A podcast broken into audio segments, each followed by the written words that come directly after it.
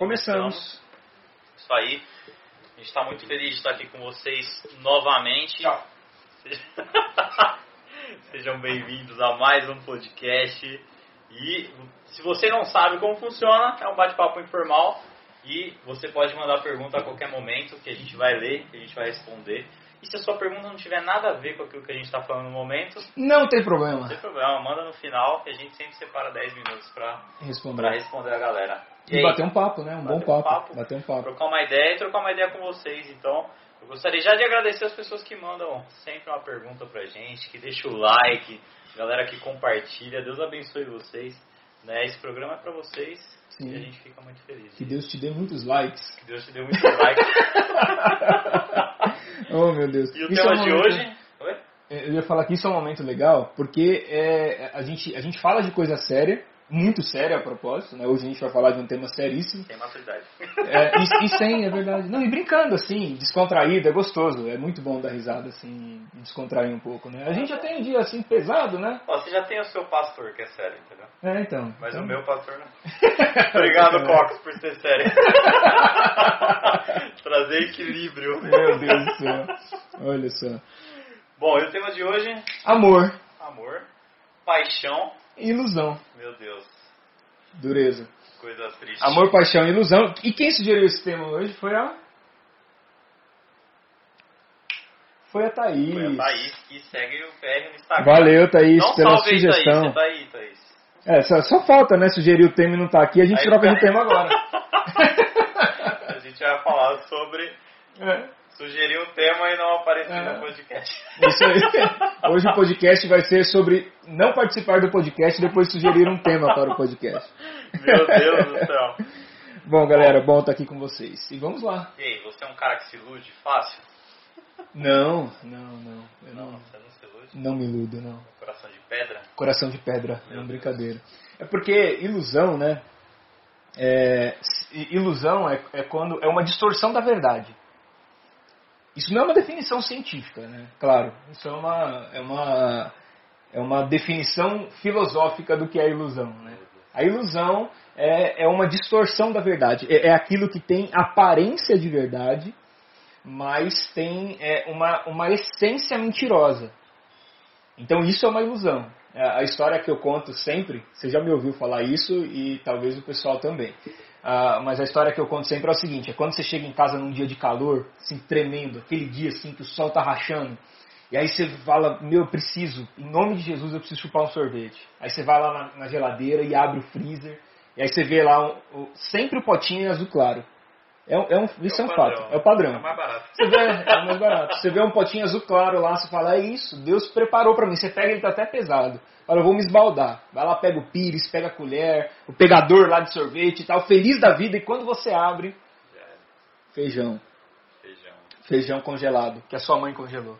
Que triste, cara. Tristeza absurda. Minha mãe nunca fez isso. Sua mãe nunca fez isso? Poxa, você deu sorte. A minha fazia com muita É, a frequência. Karina, quando congela feijão assim, é tipo potinho normal, Potinho. transparente. Então, mas é, a hoje- gente vê o que tem dentro, né? Mas hoje é mais comum, né? Antigamente, é, é, e principalmente a gente, a gente era de uma família assim bem pobre. Quase nunca tinha feijão para congelar. Então, o pote de sorvete era pra tudo. O pote de sorvete era para tudo. Aí quando minha mãe ia congelar feijão, ela congelava no pote de sorvete e a gente sempre tinha essa decepção. Né? Por isso que eu uso sempre esse exemplo. É uma coisa do dia a dia. E aí dire... e pior que a gente não aprendia. Todo dia que a gente ia mexer lá, achando, achava que era sorvete e era, era feijão. Eu nunca peguei um dia que era sorvete mesmo. Nem para quebrar um galho. Nunca foi. Ah, é triste. É tristeza. E, e isso é a, a, a desilusão. A, des, a, desilusão é você acreditar em uma ilusão. E a ilusão é uma verdade distorcida. É aquilo que, que aparece, que, que parece ser. né? Tem uma aparência de verdade. Mas quando você abre a tampa, é mentira. Você olhou dentro, é, é mentiroso. Tem uma essência mentirosa. Por isso que você vai ver também a Bíblia dizendo que o diabo é o pai da mentira. Por que, que o diabo é o pai da mentira? Porque o apóstolo Paulo vai dizer que ele pode se fantasiar de um anjo de luz. Então imagina, é um anjo de luz lá, auréola, igual a gente imagina um anjo. Igual ele tem todos os equipamentos que um anjo tem que ter. Asa, né? Auréola, brilha, aquele negócio todo e tal. Você viu um anjo aí? irmão? Ah, eu tô falando de Fiquei anjo, ele, ele deu um susto, tá vendo um anjo aí, pai? Que isso? É forte. Então ele é forte, é mistério, tá vendo? O negócio aqui tá mistério. Então ele tem, é, ele tem tudo que o anjo parece ter. Auréola, asa, né, aquele negócio todo lá, aquela fantasia de anjo. Mas quando você olha dentro, é um diabo. E isso é a ilusão. E chegou o bolo! É, louco, hein? Meu Deus do céu. Meu? É. Oi, Froc. Você leva ele? Vem. Ele não vai com você. Bom, eu vou falar mais perto. É difícil comer bolo e falar, né? Mano, Olha isso aqui. Fabi, muito obrigado, viu? tá da hora, hein? Eu dedico esses quilinhos a você. Que nós vamos engordar hoje. É, aqui. eu, eu tenho um quilo a mais, um a menos. Ah, nossa! É bom demais. Meu Deus, tô parecendo Ana Maria Braga. Eu vou entrar embaixo da mesa. Qual- Qual mesmo? Hum, é, nem tem mesmo. Hum. Nossa. Então o diabo é o pai da, Até da mentira, porque ele parece ser um anjo de luz. Ele se apresenta como? Ele se apresenta Mas quando como você olha luz, dentro- Você vai conhecer. É um diabo. É, ou seja, o diabo é um, um pote de sorvete que tem feijão dentro. É tipo os crentes hoje em dia, então. Você olha e fala, é crente. Aí você, você vai ver de perto. E é uma ah, não, decepção. É uma miragem. É.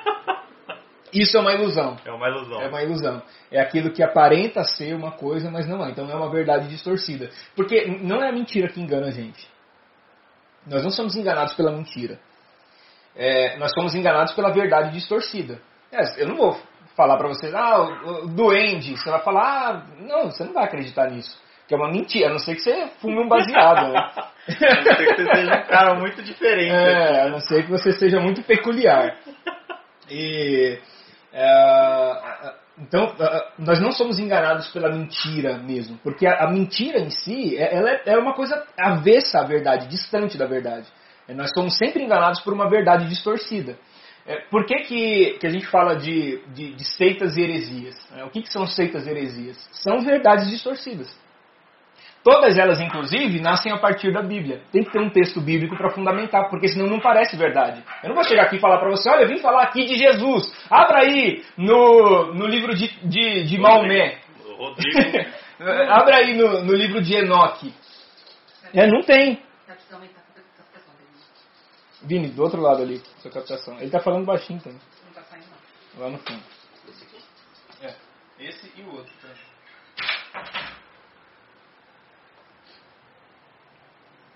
Aê! Melhor? Melhor? Melhor? Vocês estão ouvindo o Vini aí agora? Dá um return pra gente. Ó, em inglês, tá? Dá pra me ouvir? Dá pra me ouvir?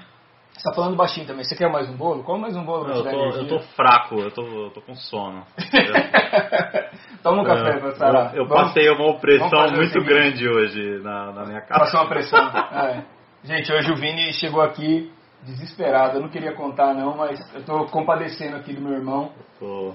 Que, que luta, viu? Orem Esse por café ele. é seu ou é meu? É meu. Ah, tá. Você derrubou a cápsula do café aí? É isso? Não, foi outra. Ou vai cair água. Ah, eu curto. Aí. Se cair água, a gente toma água quente. E aí, melhorou meu áudio? Melhorou. A Larissa falou que melhorou. Beleza. Muito bom. Então, é, a ilusão é, é uma verdade distorcida, é uma verdade sem essência. Né? E, e- e a religião por si só, então, ela tem também é, essa, essa proposta. Né? O que, que é a religião? A religião é você dar, dar uma forma, uma aparência de verdade para uma ilusão. Por isso que a religião não é redentora.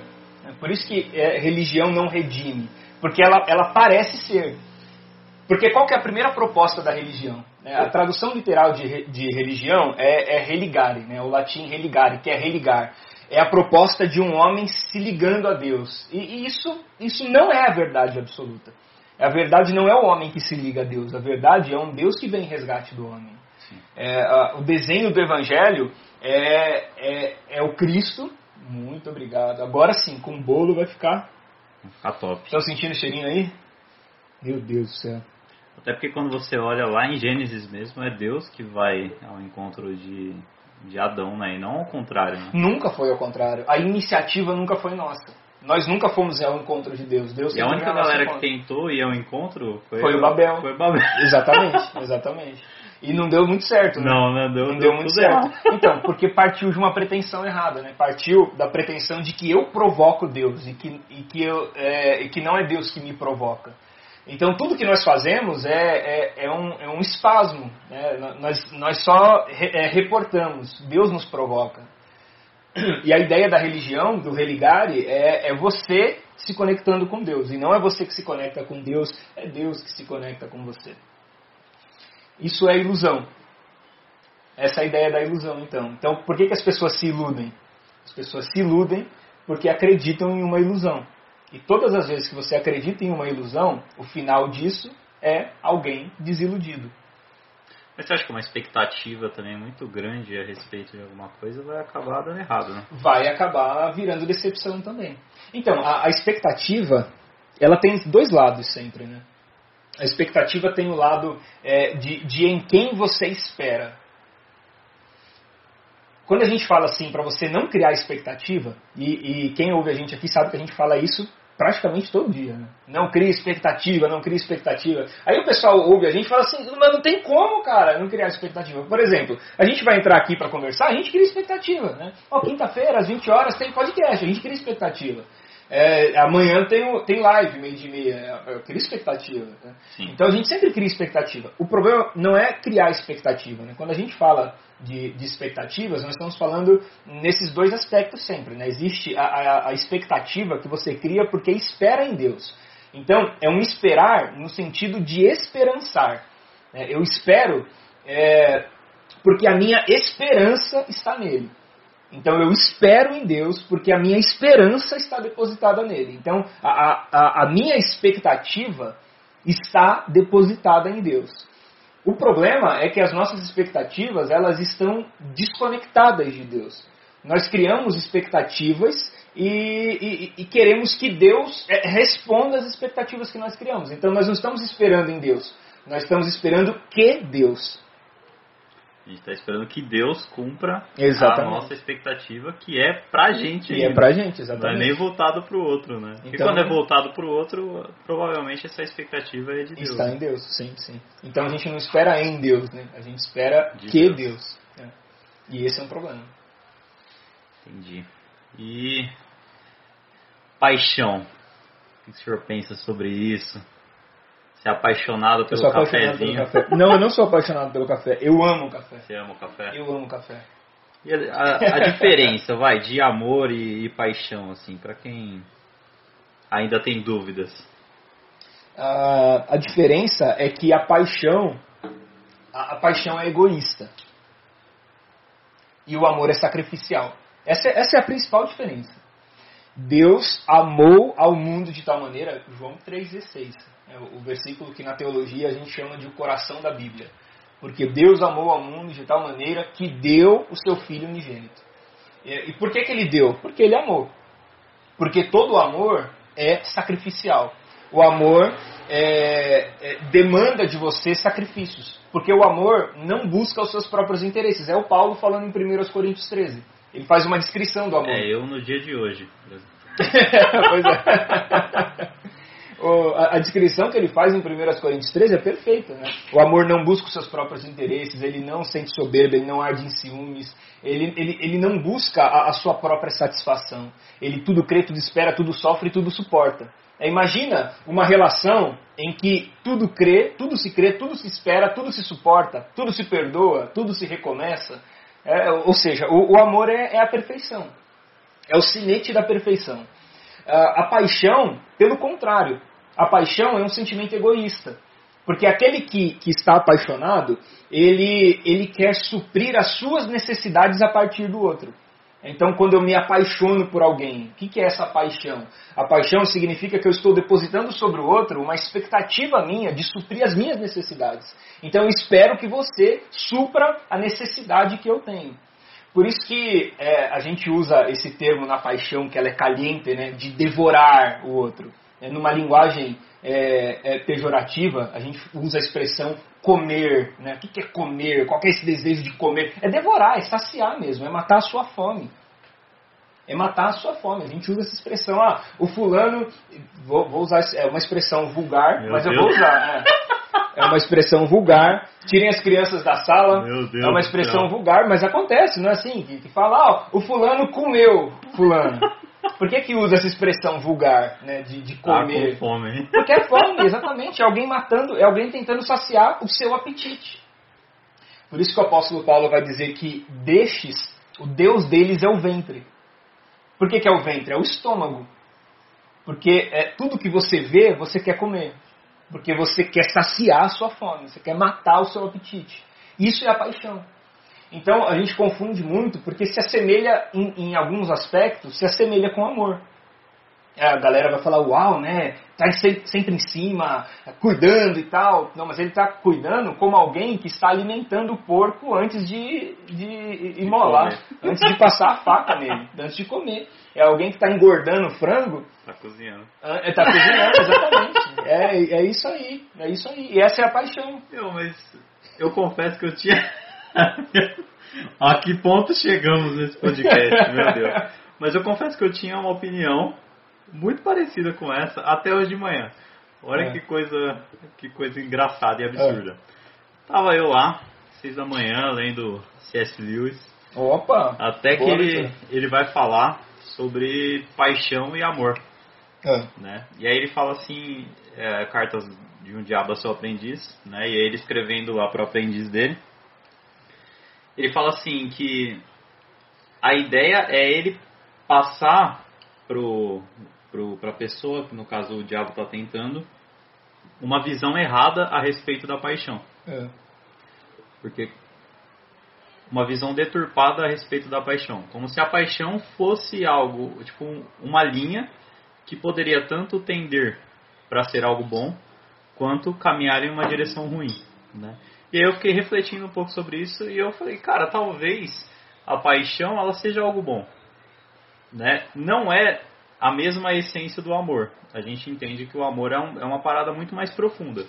Só que talvez a paixão ela seja algo bom. Então, assim que a gente se converte, por exemplo, a gente tem aquele aquilo que a gente chama de primeiro amor, né? Ela tem muitas características de uma paixão. E isso é muito bom, porque a gente busca a Deus de uma forma intensa, a gente evangeliza de uma forma intensa, a gente louva de uma forma intensa. E a gente entende que depois essa paixão ela dá uma diminuída, né? E ela dá lugar para um amor que vai sendo construído. E aí eu pensei assim, cara, a paixão ela tem mais a ver com a situação, com o ambiente, com, com aquilo que está me cercando, do que com a essência em si. Mas aquilo que está me cercando também é bom, não, não é uma coisa ruim. Então eu penso assim, depende da forma com que a gente enxerga a paixão. Se eu enxergo a paixão como aquele que está com fome só vai devorar, ela acaba se tornando algo ruim. Mas se eu enxergo a paixão da forma que cara, esse ambiente, essas coisas vão proporcionar para mim um, um momento único, um momento especial. Então, por exemplo, é igual quando você vai jantar com a sua esposa. E, cara, tem uma paixão, mesmo depois de, de anos de casado, rola um negócio diferente. Procura aí, procura aí que você vai achar. vai ter uma paixão naquele momento. Vai durar para sempre aquela, aquele momento? Não vai. Né? E aí vai dar lugar, lugar ao amor. Mas eu vejo sim a paixão como algo bom. Não vejo como algo ruim, talvez. Então, mas por quê? Aí eu te faço uma pergunta agora. Segura essa aí. Meu Deus. Brincadeira. É, por que, que, que o amor não pode ser apaixonante? Ele pode ser apaixonante. Mas, é, mas ele nunca pode sair do, do, das quatro linhas do amor. Porque se ele sai das quatro linhas do amor, é, por mais que seja um, um sentimento é, aparentemente benéfico, o fim dele é, é egoísmo, porque o fim dele é satisfação. Então é- essa é a linha fina que acaba fazendo essa, essa distinção real sobre amor e paixão. É uma linha muito fina que coloca a condição de satisfação ou satisfazer. Mas eu não posso estar apaixonado e voltado em satisfazer? Então você está amando, você não está apaixonado. Sei, mano. Entende? É uma parada que ainda É, tenho dúvida. é uma- eu é eu tenho dúvida louca, porque né? Justamente eu li sobre isso de manhã. Uhum. E eu fiquei pensando, eu falei, meu, às vezes a gente é, realmente toma paixão, toma esse, vamos, vamos chamar de instinto, né? Esse instinto logo de início, assim, como algo ruim. Né? Só que talvez não seja, talvez seja.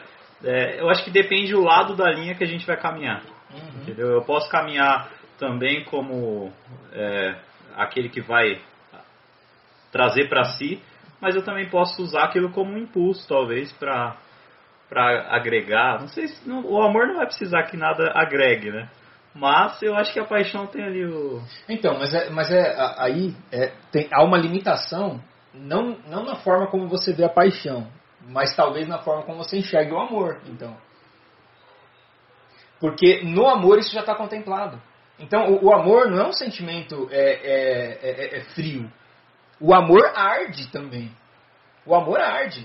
No entanto, que Deus amou ao mundo de tal maneira que deu o seu único filho. Então imagina, ele estava pulsando de amor e continua pulsando de amor para poder perdoar a gente de todas as tranqueiras que a gente faz, todas as, todas bobagens que a gente fala. Meu Deus do céu. Para perdoar a gente é muito amor. Então o, o amor, é, ele é apaixonante. Porque o amor é caliente, o amor tem esse fogo, esse desejo, o amor tem essa pulsão. Tudo isso está no amor. Por isso que o amor é completo, tudo isso está Mas no aí amor. será que a gente não tem, por exemplo, teoria de conjuntos? Onde é. eu tenho um conjunto maior, que seria o amor, e um conjunto dentro do meu conjunto maior, que seria a paixão? Não entendi. Eu acho que eu preciso de mais um café. matemática, em matemática, teoria de conjuntos, lembra? É. Eu tenho uma bolinha, Sim. beleza? Uhum. E aí eu tenho uma outra bolinha dentro dessa bolinha maior. Que seria a paixão. Estão perguntando aqui qual foi a sua luta. Minha luta? Sua esposa que perguntou. Vou falar no final, vou falar no final. no final desabafa. No final eu vou desabafo. No final. Foi minha esposa que perguntou? Foi. Não, não tem luta não, gente. Que... A vida é bela, né? A vida isso que é- luta o quê? Deus é bom. Não. Deus é bom e a vida é bela, né? Não, não tem luta não. Crente não passa luta não. É, tudo é vitória. Então, é, eu, eu entendi isso. Por exemplo, ó, a- eu tenho um livro que chama Amor. Uhum, E aí dentro desse livro capítulo eu tenho um capítulo que chama Paixão. uhum. Será que isso é possível? Então, é, aí, eu, aí eu volto a dizer pra você, como eu penso isso. Eu penso que o amor é apaixonante. É só você tirar o egoísmo. Porque se você fala de paixão, você está falando de um sentimento egoísta. A paixão é, é auto, é se auto-saciar. E o amor é saciar o outro. É, então, por isso você vai ver, por exemplo, Jesus dizendo assim, ó, é, ame ao próximo como a si mesmo. Ele está te dando uma, uma, é, uma dica, uma sugestão, é, não de você ser apaixonado pelo outro, porque senão você vai tentar tirar do outro aquilo que ele tem. Quando ele diz ame o outro, ele está dizendo entregue para o outro tudo que você tem.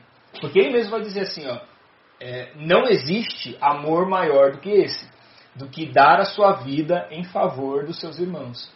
Então, quando a Bíblia te convida Mas para nesse amar, momento ele, fa- ele faz aquela distinção do ágape, do, do filéu, alguma coisa ou não? Ele só. Não, não. Ele está falando de, de, de, modo, de modo abrangente. Né? O, que, o que é o amor? A- a- o sacrifício do amor, né? a entrega do amor. É, e aí você vai ter uma outra distinção também. E aí, é, essa, é, embora seja secundária, é, ela também é muito importante. Porque o amor não se distingue é, da paixão só pela, pela questão do, do, do egoísmo. É, o amor se distingue da paixão em outros pontos também. É que essa questão do egoísmo é a linha mais fina que separa um do outro. E, e é fácil você saber, quer dizer, é fácil, não, é- fácil não é, né? Mas sim, é, é possível, pronto. É possível você saber é, distinguir amor e paixão a partir dessa premissa se você quer saciar ou quer ser saciado. Se você tem fome ou se você tem para oferecer. É- Essa, essa é a, a distinção. Agora, existem outras distinções também. né? A, a paixão, é, ela, é, ela é insana. A, a expressão paixão, ela vai nascer na, na Grécia, na, na cultura grega. É, a ideia da cultura grega é, chama a, a, a paixão de uma palavra oriunda de, de patos. Então, paixão vem de patos. Patos é a mesma etimologia de patologia. Ou seja, os gregos antigos chamavam paixão de doença. A paixão eh, vinha de uma vertente de doença mesmo. Eles tratavam isso como uma doença. E por quê? Porque ela é insana. Aí você vai no médico e fala: o que, que você tem? Paixão. Onde É, dói? Aqui. Oh, meu Deus. É muito massa isso. Onde, Onde dói? dói? Aqui, ó, aqui dói aqui. doutor. Aqui, doutor. O que, que você tem, meu filho? Estou apaixonado. Aí fala, é virose. É. Faz o seguinte, toma um, um soro ali, né, pra melhorar. Meu Deus do céu. Oh, meu Deus. Então eles tratavam paixão é, como patologia. Então paixão é da etimologia da palavra patos. Por isso que a gente tem essa tradução aqui hoje pra gente de paixão. A etimologia dela é de patologia mesmo. Ah, e, e por quê? Então, porque uma pessoa apaixonada é uma pessoa desequilibrada. Todo mundo já foi apaixonado na vida um dia, não é possível. Eu não. Ah, certeza que foi. Ou pela professora quando você era pequeno, ou lá na quarta, quinta série, que você olha aquela menina é, é, que era é, a, a- a famosa do, do colégio, né? Sempre tem uma, que todo mundo quer namorar aquela menina e tal, e aí todo mundo é apaixonado por ela. Qual é a ideia da paixão? É uma insanidade. É, o, o cara apaixonado é o cara que vai perder a aula para poder encontrar a namorada, vai pular o muro da escola, vai faltar do emprego, vai mentir para os pais. Eu Ele não vai medir eu perdi consequências. aula já pra encontrar a minha, minha esposa já. Você perdeu aula pra encontrar? Por isso você fez oito anos de faculdade. Perdi. Eu tava doente, será? é. Então dá pra cancelar o contrato? Eu posso alegar isso Eu pro posso juiz? alegar insanidade, né? Pode. Pode. Filosoficamente você pode. Filosoficamente eu É, posso. é que eu não sei se o juiz vai ser muito arbitrário se for em relação à filosofia. juiz, eu quero separar essa mulher aqui, porque eu descobri que eu tava apaixonado por ela. Ela é patos. Aí você explica É pra ele. patos, Fala, ó, a cultura grega chamava paixão de... ela fala, você é grego por aqui. Oh, Meu Deus, do eu tô com sono, aí eu começo a falar bobagem. Tá vendo? Então- Você tá sempre com sono? Tô- Porque você tá sempre Grande parte do. É, tempo. grande parte do tempo. Oh, Jesus. Mas volta É, aí. Então, então a, a ideia assim é, é de, é de, de um desequilíbrio. Né? As pessoas apaixonadas elas fazem qualquer coisa sem medir consequência. Normalmente pessoas apaixonadas são inconsequentes.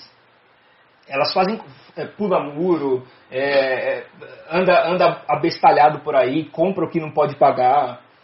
É, Ah, eu apaixonei pela menina. Aí você vai lá e parcela um celular para ela em, em 25 vezes no cartão. Você nem pode pagar, mas é a paixão, né? Aquele, aquele negócio. Você fez isso aí também? você tá difícil. tá bem apaixonado você. Você viu só? Não, é o cara perde o sentido, ele perde o controle. Mas dá pra começar um relacionamento sem estar apaixonado? Não é sem graça? Não, o amor. Não, mas você não vai amar de primeira. É como não? Não, amor à primeira vista. Amor à primeira vista. Jacó, quando encontra Raquel, ele o amou ao primeiro olhar. Isso é uma maravilha. O cara trabalhou 14 anos por ela. Ah, então, 14 anos pra amar. Não, ele já amava, por isso que ele trabalhou Igual quando 14 cai o anos. salário no, no dia 30. Você não ama aquilo ali. ah, Imagina, ele olhou pra mulher, a primeira vez, tá passando por ali, olhou a mu- a mulher lá e falou: Vou casar com Vou ela. Amo, mulher." amei. Amor à primeira vista. Existe, claro que eu acredito nisso. Amor à primeira vista. Ah, o, o amor, é, ele ele está guardado dentro de todos nós. Todos nós, é, é, dentro de cada ser humano, tem isso guardado. O que a gente precisa fazer só é, é- é conseguir discernir esse, é, essa, essa ideia, essa sensação que a gente tem. E discernir que é exatamente o contrário da paixão, porque a paixão não discerne. A paixão é, é, é a exaustão dos seus sentidos. Eu estou filosofando já. Meu Deus. Filosofia, uma hora dessa não, não dá, né? Mas dá sim, vai, aguenta aí. A, a paixão é a exaustão dos seus sentidos. Você fica mais aguçado, ao, principalmente ao tato. Mas também ao olfato. Você virou oleiro, paladar. A pessoa vira o vaso nas mãos do oleiro. É, então, isso aí não é de Deus, não, viu? Toma vergonha. Vigia. varão. É, não, mas fica aguçado os sentidos. Visão, audição, tato, olfato e paladar. Fica aguçado. Estômago ronca. O estômago ronca, a- a- as mãos soam. É, isso é, é um descontrole. E, e E aí há uma frustração. Né? Quando você começa um relacionamento através da paixão, pode até acontecer uma frustração, ao contrário do que a gente imagina. Porque aí vai chegar um instante em que, em que você não vai ter esse descontrole, você vai falar, ah, tá vendo? Quando a Bíblia fala, por exemplo, do primeiro amor, foi o exemplo que você usou aqui. É, o primeiro amor não é uma paixão. O primeiro amor é, é o único amor a Bíblia chama de primeiro, não um porque existe um segundo. Em essência verdadeira. Exatamente. É, é, ela chama de primeiro amor, não é porque existe um segundo amor. Existe um amor menos intenso. Eu estou no 18 é, então, não é, Ele não chama de primeiro porque tem um segundo. Ela chama de primeiro porque aquele é o único. É, é, o, é o primeiro, como Jesus, por exemplo, é o primogênito. A, a Bíblia chama Jesus de o primeiro também. É, é, ele é o primogênito. Então, o, o amor, é, a, essencialmente, é esse. Esse é o único amor. É o primeiro amor. Ele é o único. Ele é primeiro e único. Não há outro amor. Esse é o único jeito de amar.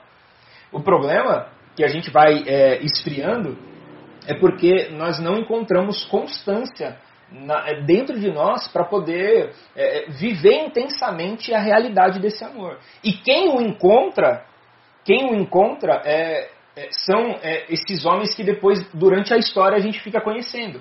E a gente cita vários nomes na história, né? O fulano, o Beltrano. É, se você é, é, apreciador de teologia, você já deve ter ouvido falar em Jonathan Edwards. Tem um livro dele aqui, ó. Pecador nas mãos de um Deus irado. Estou vendo ele aqui em cima, inclusive. Jonathan Edwards. Tem, bom, tem, tem uma, uma, pancada de cara. E, e esses caras, é, qual é a, a diferença? John Wesley. Qual que é a diferença desses caras? É, a diferença desses caras é que eles encontraram a constância do amor. Então, eles viveram o primeiro amor por toda a vida. E viver o primeiro amor por toda a vida fez com que eles fossem nas mãos de Deus aquilo que eles foram. E por isso eles estão marcados na história. Imagina se você vivesse é, o amor da sua conversão durante todo o período da sua vida. Esse é o desafio. Esse é o desafio. Então, quando a Bíblia fala, por exemplo, lá na, na igreja de Éfeso, e olha como isso é, é, importante, né? A igreja de Éfeso, quando Jesus está escrevendo as cartas, as sete cartas para as sete igrejas da Ásia Menor, e ela vai escrever, e ele vai escrever para Éfeso, ele diz assim, ó, eu estou olhando o trabalho de vocês e estou gostando. Vocês são top. Vocês trabalham pelo meu nome e não se cansam. Top. Eu tenho, porém, contra vocês uma coisa vocês deixaram o primeiro amor. Então lembrem de onde vocês caíram e voltem a praticar as mesmas obras. Voltem pelo mesmo caminho. Faça o caminho de volta. Então a crítica de Jesus para a igreja de Éfeso é: é vocês é, estão é, é, é, vivendo uma, uma realidade sem o amor. E vocês estão achando que viver essa realidade sem amor vai justificá-los e não vai. Porque de todas as importâncias que nós temos, o amor é o mais importante. Esse seria tipo o irmão mais velho do filho pródigo. Seria o irmão mais velho do filho pródigo. Você está tá tocando o negócio, mas e, e, aí? Por quê? Você não tem mais essa resposta. Filho, né? Sim, não tem mais essa resposta. Você não tem mais essa resposta. Por quê? Por que, que você está fazendo? Onde está o amor? É, e aí você volta para o 1 Coríntios 13, o Paulo falando assim, ó, ainda que você fale a língua dos anjos, sem amor, não adianta. Você vai ser como um sino que ressoa. É, por que, que ele usa essa expressão? Por que um sino que ressoa? Porque é só barulho. Você vai fazer barulho, mas você não quer dizer nada. O que, que o sino diz? Ele só faz barulho. Mas ele não tem nenhuma mensagem dentro dele. Ele não comunica absolutamente nada. Ele só faz barulho. Então, sem amor, é, você vai ser como um sino que ressoa. Você vai fazer muito barulho. E a gente olha hoje, por exemplo, para a igreja evangélica brasileira. O que, que você vê? Eu vejo barulho, eu vejo um sino que ressoa. Eu vejo gente falando, falando, falando muito, mas não dizendo absolutamente nada. A gente fala muito, mas não diz nada, porque somos como um sino que ressoa. Faz um barulho ensurdecedor, causa, causa mas não quer dizer nada. Essencialmente não está falando nada. E aí no final ele conclui, ele fala assim, ó, é, você tem fé, esperança e amor. Ó, fé, pelo amor de Deus, fé. Fé é aquilo que a gente hoje quase idolatra. A fé hoje é um material idolátrico da igreja.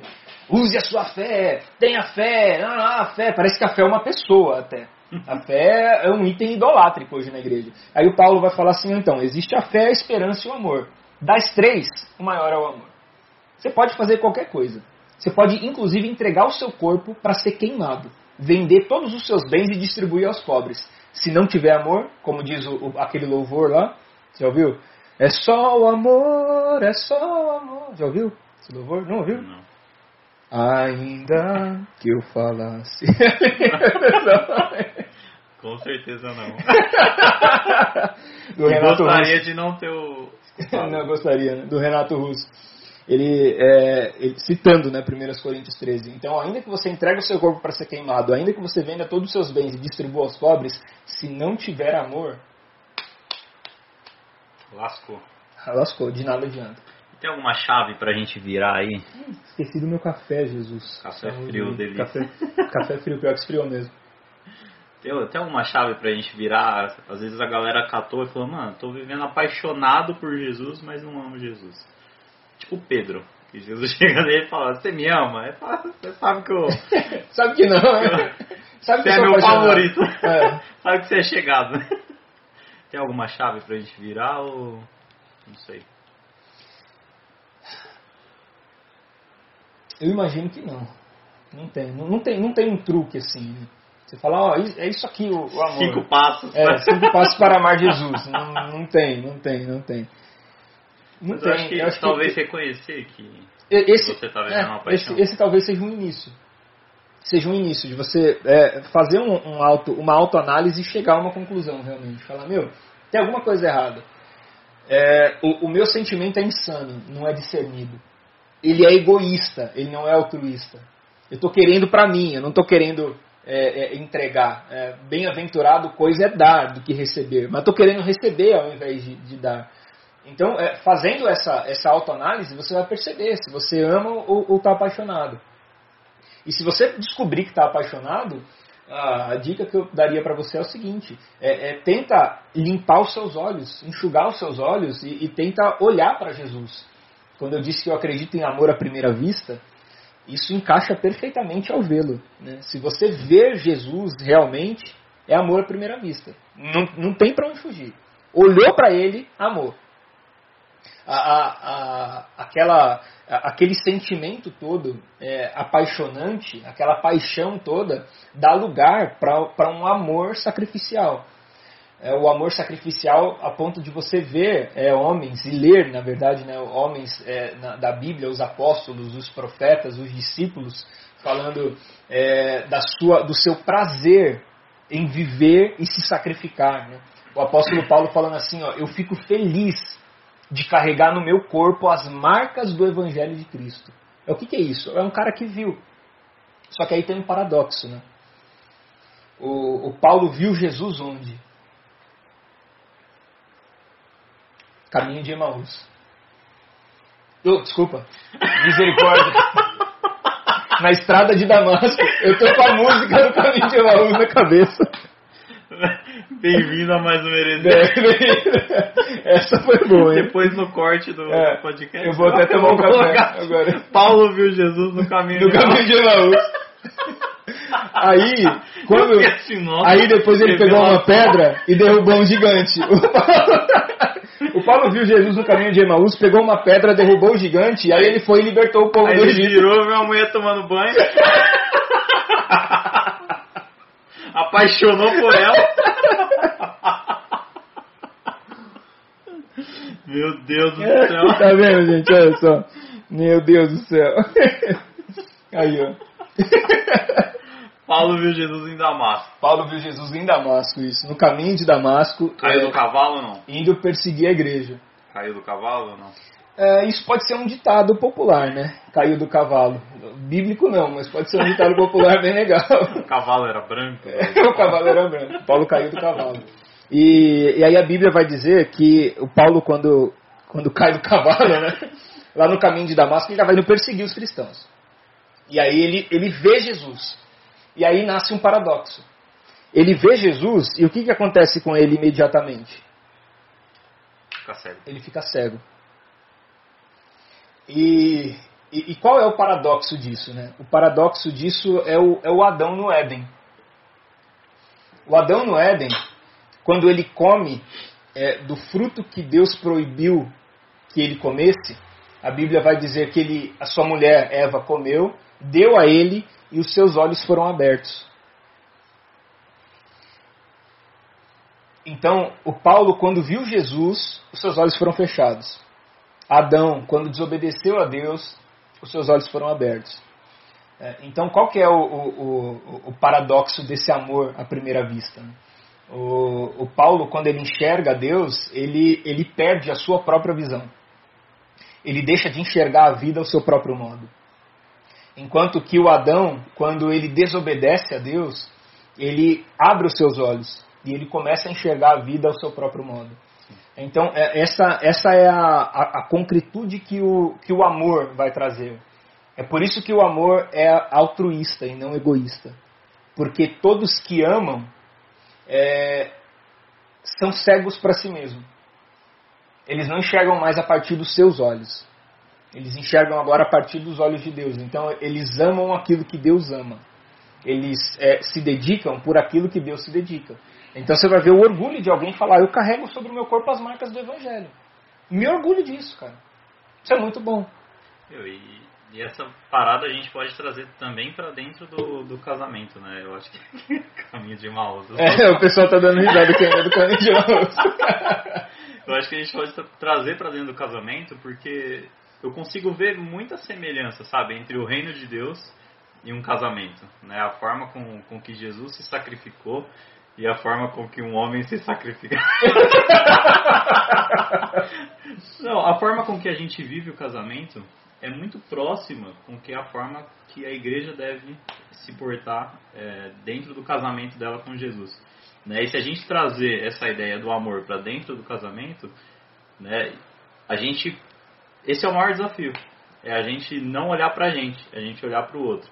E o outro não olhar para ele, olhar para para aquele que está junto dele, né? E esse eu acho que é a maior treta de todas, né?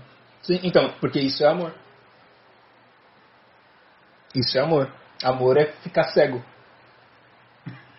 amor é ficar cego. É, amor é ficar cego, ou seja, não enxergar com seus próprios olhos. Amor é ficar cego, cair do cavalo no caminho de Maus. No caminho... É. Ele não vai esquecer disso nunca mais, gente. Meu Deus do céu. Não, foi muito bom. Eu, eu fiquei tipo, meu Deus.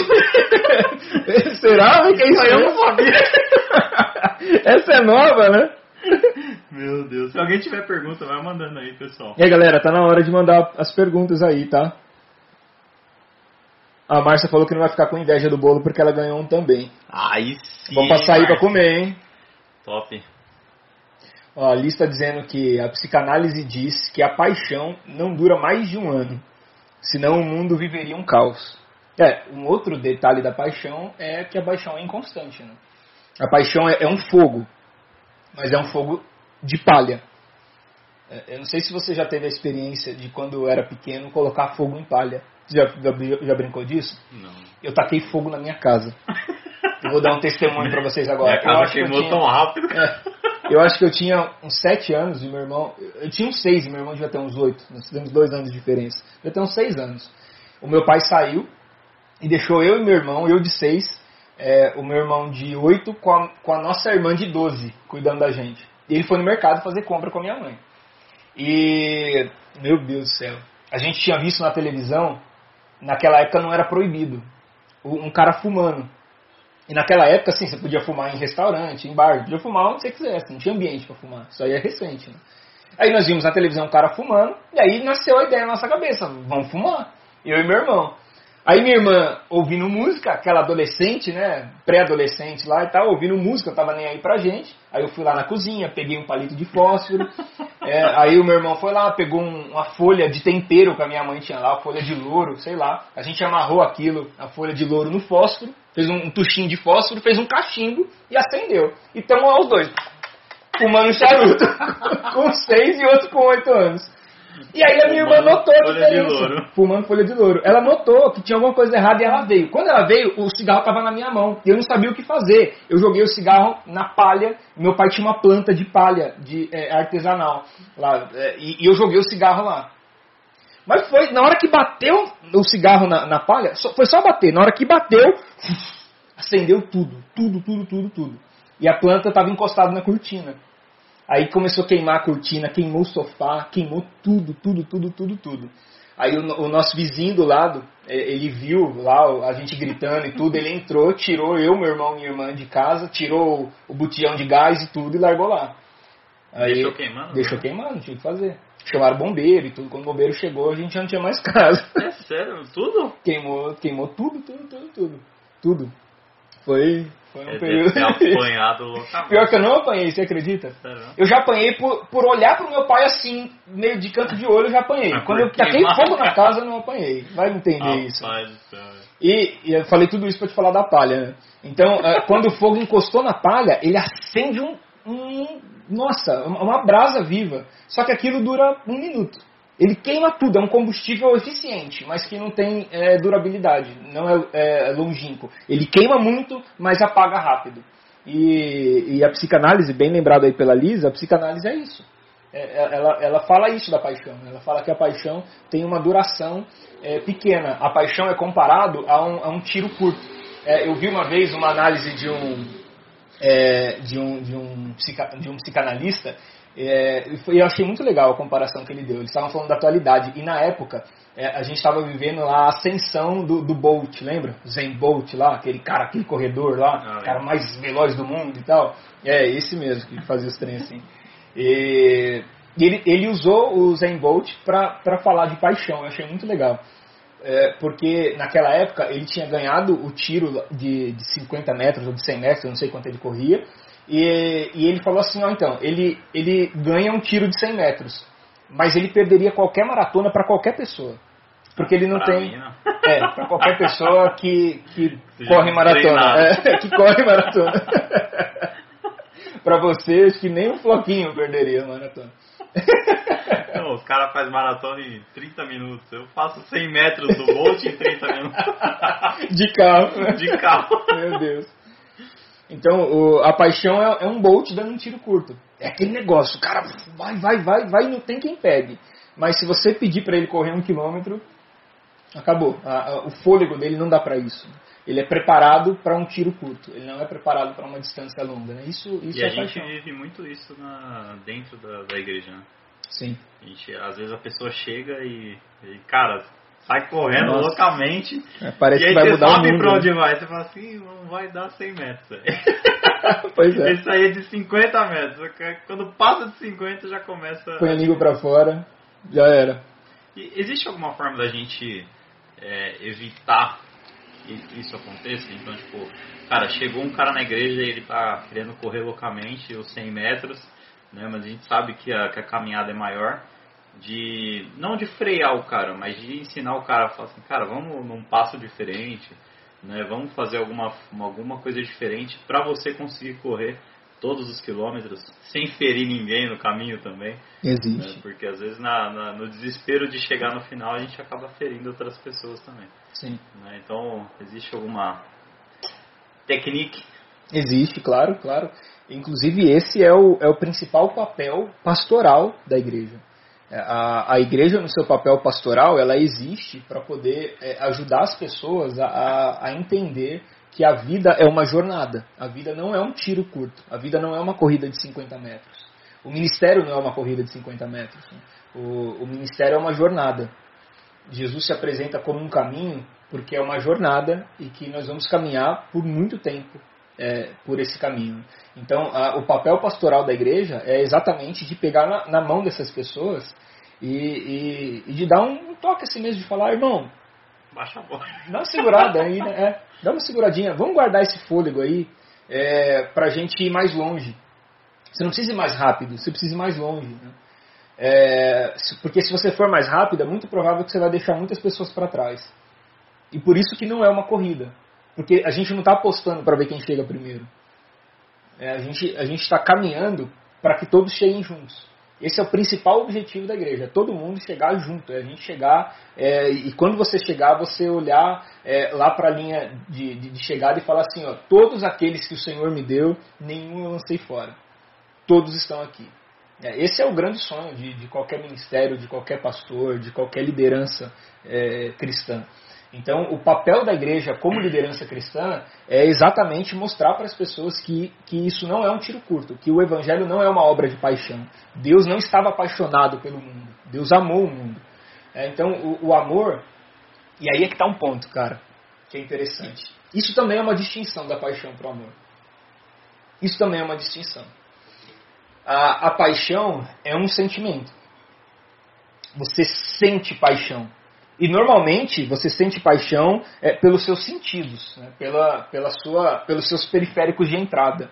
É, os seus olhos, o seu nariz, os seus ouvidos, a sua boca, é, o seu tato. Você se apaixona pelos seus periféricos de entrada. Então você vai lá, tocou em alguém, sentiu o cheiro de alguém, você acaba apaixonando, é um negócio que você sente. E, e o amor não é um negócio que você sente. Embora você sinta. E aí parece uma loucura, mas eu vou explicar. Tá filósofo hoje. É, hoje, hoje a filosofia está plena aqui. Você sente, claro. Claro que o, o, amor você, você sente, você se sente bem, você se sente é, é, realizado em realizar. Você se sente satisfeito em satisfazer. Então você sente também.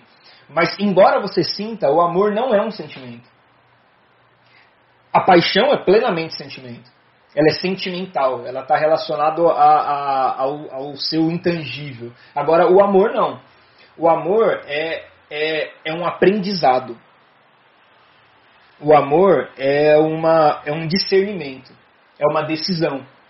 No entanto, que Jesus ele dá uma ordem do amor. Um novo mandamento vos dou. Está dizendo assim, ó, um novo sentimento vos libero. É, um novo mandamento vos dou. Ame o Senhor teu Deus sobre todas as coisas e ame ao próximo como a si mesmo. É um novo mandamento. Isso não é um, um sentimento que ele está liberando, é um mandamento que ele está dando. Então, se ele está mandando fazer, é porque é, é possível aprender. É, é possível é, é, discernir. Então, o amor é discernido, o amor é aprendido. Ele é muito mais. Você vai sentir, repito. Mas ele é muito mais do que sentir. O amor é, é entender. É por isso que você vai ver a, a Bíblia dizendo assim que o, o amor, né, é, e esse amor que a gente tem que ter pelo Evangelho, é, tem que ser de todo o coração, de toda a alma e de todo o entendimento. Cara, esse versículo já me salvou uma vez, no início do meu ministério, de verdade. Me salvou, mas sim. Eu não sei o que seria de mim se eu não tivesse ouvido esse versículo nesse dia. Eu, foi, logo quando eu iniciei o meu ministério, eu devia ter ali por volta de uns 20 anos de idade, mais ou menos. Eu comecei, estava pastoreando já, e, e, e, eu comecei pastoreando assim, totalmente apaixonado. Rapaz, era uma paixão assim tremenda. E quando eu descobri o que era, eu já contei aqui no nosso primeiro podcast, né? Quando eu descobri o que era, é, eu, eu, achei que era, sim, que a gente ia revolucionar, mudar o mundo e tal, e, e esfregar o, o, chão com a cara do Satanás. E aí, de repente, eu olho para a igreja e vejo que a maioria das pessoas não estão esfregando o chão com a cara do Satanás, estão abraçados com ele. Isso para mim tá foi uma decepção. Satanás está esfregando a igreja com eles, exatamente. Para mim foi uma decepção. E aí a, a, a minha paixão saiu do pico para o vale, rapidinho. Eu fiquei muito decepcionado, muitas lutas, muitas dificuldades, eu não sabia o que fazer. Nessa época eu ainda estava na faculdade é, de teologia. E eu me lembro que eu fui para aula e eu estava tendo aula com um cara que era, o nome dele era Haroldo, ele era professor de, de artes. Cara, sim, uma das melhores matérias e um dos melhores professores, no entanto que isso já tem, sei lá, é, 15 anos, é, não, 14 anos. 13 anos, sei lá. E eu não esqueço do nome do cara.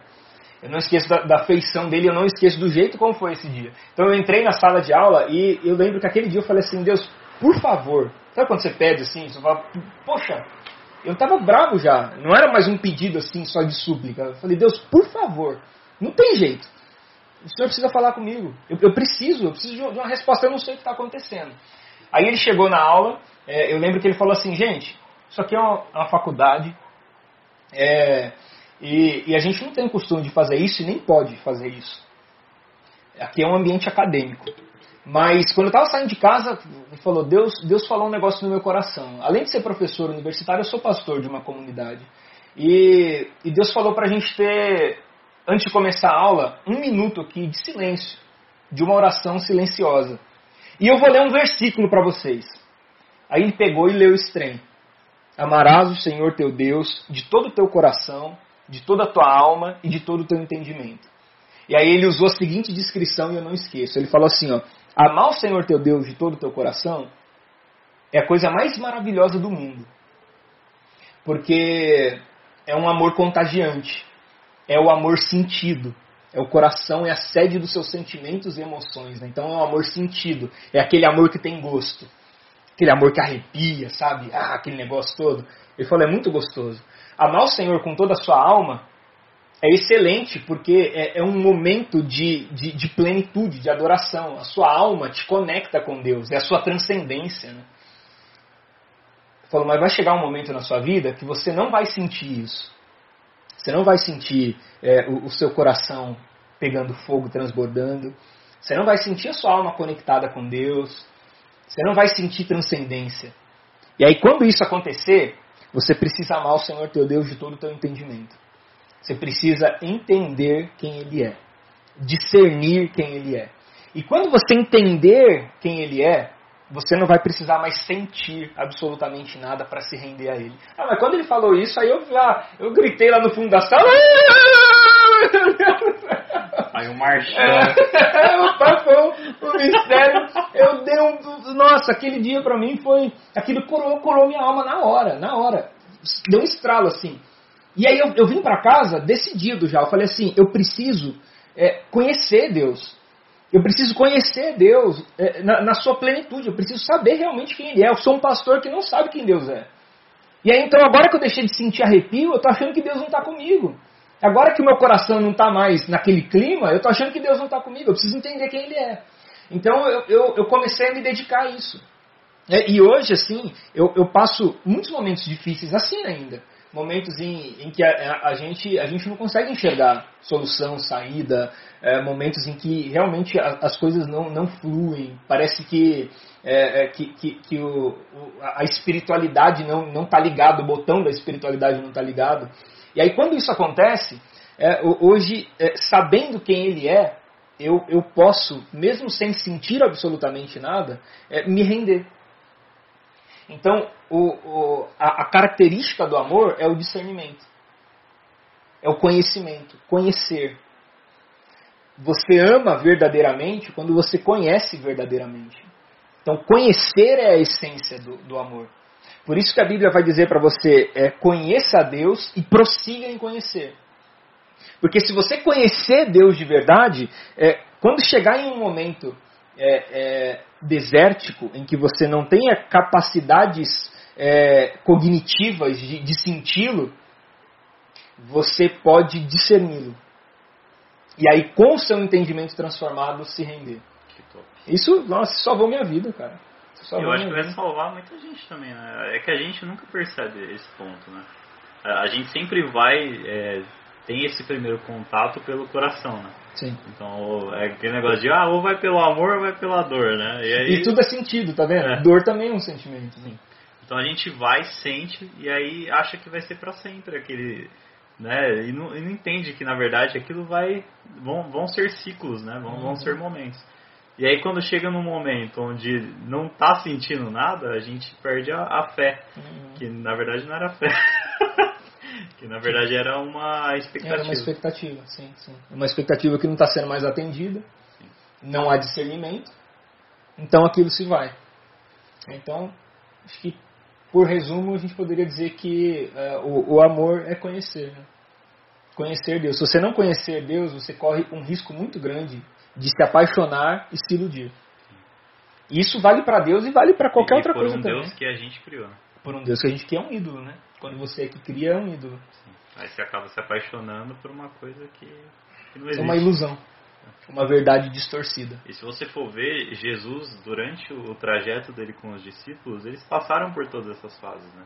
Então, para alguém chegar em você e falar assim, ó, oh, larga tudo aí, me segue, cara, você tem que sentir alguma coisa. Uhum. Né? Então, a, o, o, primeiro contato que, que Jesus tem com os discípulos é, é um contato de, de um sentimento, de, de, de um negócio que, que, que não é entendido. E aí você vê que eles vão passando todo um processo durante os três anos do ministério de Jesus, onde eles vão entendendo. E mesmo depois que Jesus morre e ressuscita, eles continuam entendendo cada vez mais. Né, que é o exemplo de Pedro que a gente falou um pouquinho atrás, uhum. né, que você olha bem no finalzinho, Jesus chega e fala, cara, você me ama?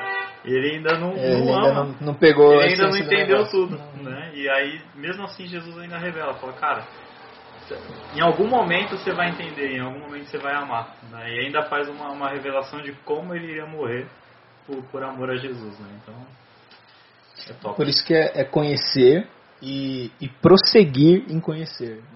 É, é um conhecimento é, ilimitado, não tem fim.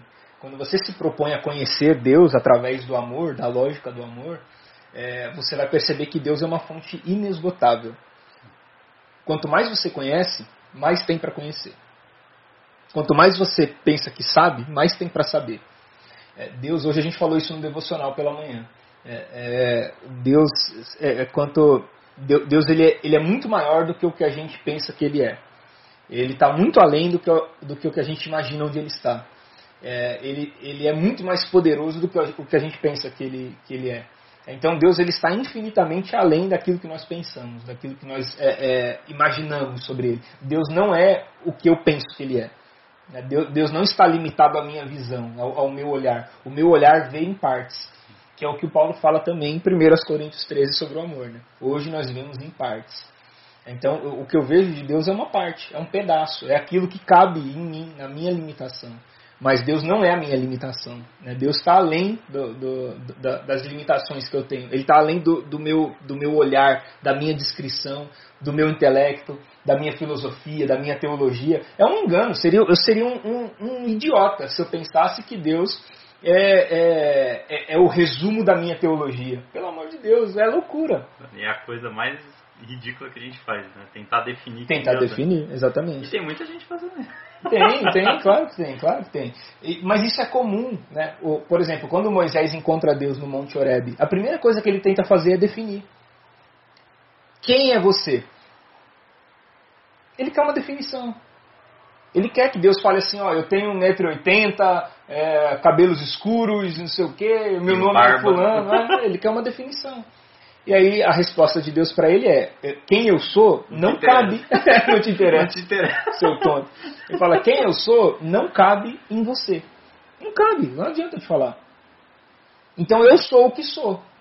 Que não dá para te falar o que eu sou, de verdade. E outra coisa, você fala mal, eu vou mandar outro pra falar. pois é. E aí tem uma, uma interpretação é, é, racídica é, da, da Cabala judaica que eles vão interpretar esse eu sou como uma respiração. O eu sou é, o, é, o, é a expressão do respirar, do inspirar e respirar, né? Isso é o eu sou. Então, quando Deus fala para Moisés quem você é, é, eles vão, os, os sábios judeus vão dizer para a gente que Deus respira, que Deus faz o, eu, é isso aí. Ou seja, eu sou, eu sou o seu ar, cara. Eu sou Eu sou o sopro. Você está aí por, por conta disso. Esse ar que você respira, sabe? Então, sou eu. Eu estou em cada pedaço, em cada partícula, em cada ponto, em cada milímetro. E hoje a gente vai perceber isso. E olha como, é, como isso é sinistro. É, qualquer dia a gente podia fazer um, um podcast aqui falando disso. A gente vai saber, é, vai, vai perceber isso que Deus falou para Moisés hoje através da física quântica, cara. Porque a física quântica hoje vai dizer para a gente que tudo que existe é, é, é oriundo da mesma partícula. É, a, a mesma partícula está em qualquer coisa. Numa mesa, numa pessoa, num animal, numa fruta. Tudo é, é oriundo da mesma partícula. Então, quando Deus diz para Moisés, eu sou, falando a respeito do ar, né, ou seja, eu sou tudo isso que está ao seu redor, ele tinha razão. A, a, nossa física agora não é mais a física newtoniana, que é aquela física é, linear, né, de começo, meio e fim de princípio, meio e fim, né? de uma, onde as coisas começam e as coisas terminam. A gente, a, a humanidade evoluiu. A gente está agora na física quântica. A física quântica, o princípio é o meio, o meio é o fim, o fim é o começo e está tudo misturado. Você consegue entender melhor agora através da, da, da, evolução científica. Você consegue entender melhor agora o que, o que é espiritualidade. Quando Deus diz é, que um dia para mim é como mil anos e mil anos é como um dia. É, o princípio é o começo, o começo é o meio, é uma eles loucura. Eles tentam provar que Deus não existe, definindo cada vez mais quem Deus é. Exatamente. É muito engraçado. Né? É incrível, cara, é incrível, é incrível. Eu vou achar aqui depois, eu vou, depois eu vou tentar postar a, a minha revista, que é, é Tecnologia, Ciência e Fé. O Merchan é mais um patrocinador nosso aqui, Tecnologia, Ciência e Fé. Um abraço para vocês aí. Pode patrocinar a Valeu gente pelo também. conteúdo. E, e tem, cara, eles, eles traçam paralelos assim incríveis sobre isso, sobre física quântica. É muito legal. Aconselho a leitura para vocês. Tops. Temos perguntas? Temos pergunta? Ah, não. Você perguntou para mim. Eu tô perguntando pra Karina, mas ela não tá aqui. Eu não sei se temos perguntas. Sabe, meu Deus, deixa eu ver. Ai, senhor, eu não sei se temos perguntas. aqui, Temos perguntas. Ah, no primeiro amor, Deus mostra que é conosco. No segundo momento, quando já estamos algum tempo com Deus, nós temos que mostrar que somos com Ele. Boa. Ah, muitas são as aflições. É isso aí, Sônia. Muitas são as aflições do justo e de todas o Senhor nos livra. Monte Castelo, Renato Russo. Ah, acho melhor o Vini vigiar para não ser sacrificado. Meu Deus. É, seu isso? irmão. Vocês não acham que a paixão é como se fosse uma virose? Pode se tornar passageira, mas também virar um grande e eterno amor? Assim eu senti quando aceitei Jesus. Só que hoje não dá para explicar esse amor. É, eu, eu acho que, que pode sim começar na paixão. Pode começar na paixão. É, mas se, é, se, se a gente não conseguir conhecer, discernir, para ver realmente Deus e, e amá-lo, é, isso vai ser passageiro. E aí, isso vai se eternizar à medida em que se torna amor. Agora, se continuar sendo paixão, Pode começar na paixão, mas não pode ficar na paixão. não pode ficar na paixão. Porque começa. Porque a paixão e começa vai durar pouco egoísta. também. A né? paixão vai durar Então, pouco, exatamente. E é banco da egoísta. igreja sem fazer nada nunca. É, e é egoísta demais, né? E normalmente a gente vai, conhece Deus a, a partir disso, né? Ah, você tem um problema no casamento, vem pra Deus que ele vai resolver. Vai resolver, né? é Você tá desempregado, vem pra Deus que ele abre portas. Então a gente vai interessado, a gente vai pela paixão. É triste, né? É, o que Paulo quis dizer com angústia na, na carne do casamento? Ah, meu ponto de interrogação Não tá pegando. não tá pegando. É só uma pergunta. Boa, boa. O que Paulo quis dizer com angústia na carne do casamento? É, se casar, tá fácil de discernir isso. Você casou, Falam tá que o- a tortura romana no, no chicote era A uma das piores, né? É, porque ele, quem Eu escreveu isso não era casado. Eu tô falando do meu livro apócrifo aqui. Amor gera sofrimento? O Newton tá perguntando. Newton, meu irmão, um abraço aí. Inclusive, e ao Menir também, né, sua querida esposa. Amor gera sofrimento? Inclusive, existe um ditado popular. Amor não é mar de rosas. Por amor, Jesus sofreu. Amor é um sofrimento? É, tem esse, esse lado também da interpretação das pessoas. Né? Ah, então amor é um sofrimento, né? O que, que você acha? Acho que não.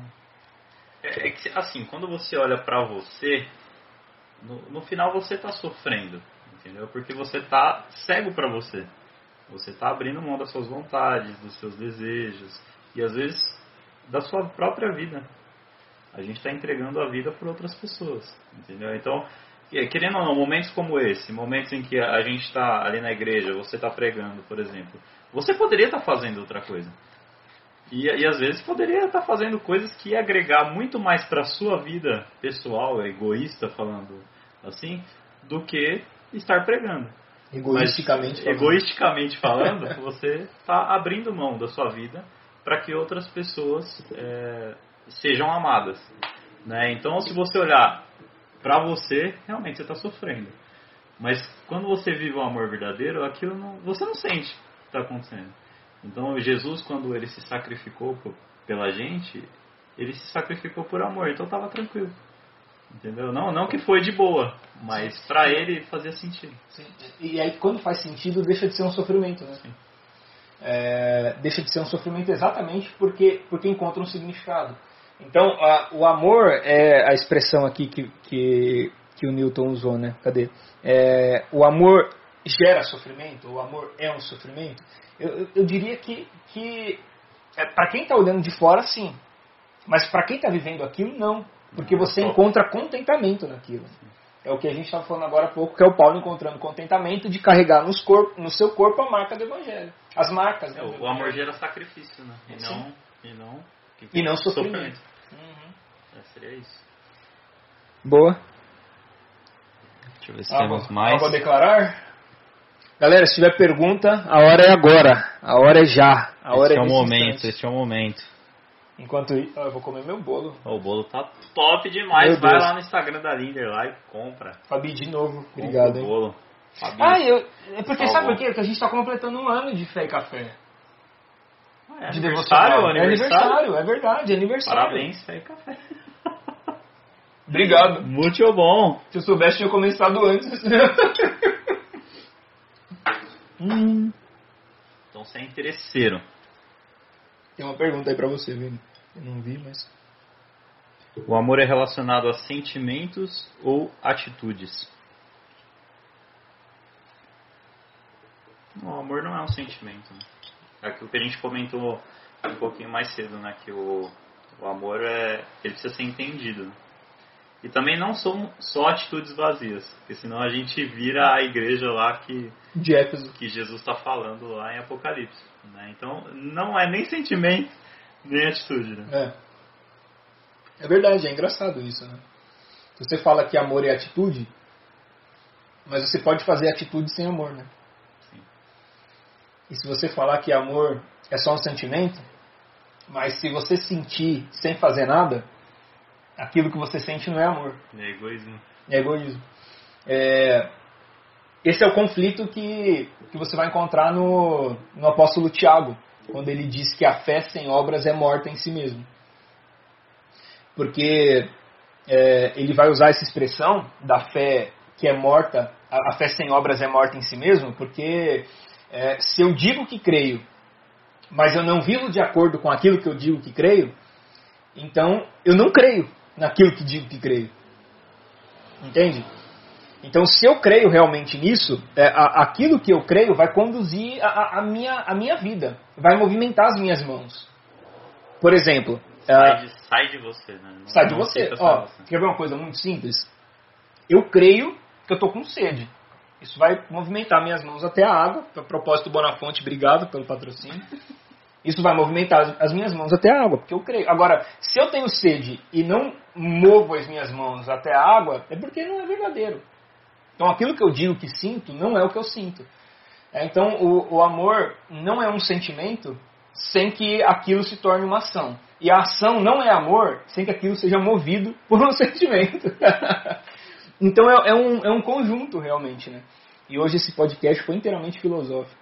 Pois é, CPFL, patrocina também a gente aí. Você tá embaçado. Café filosófico, pode convidar a gente que nós vamos numa boa. Ó, a...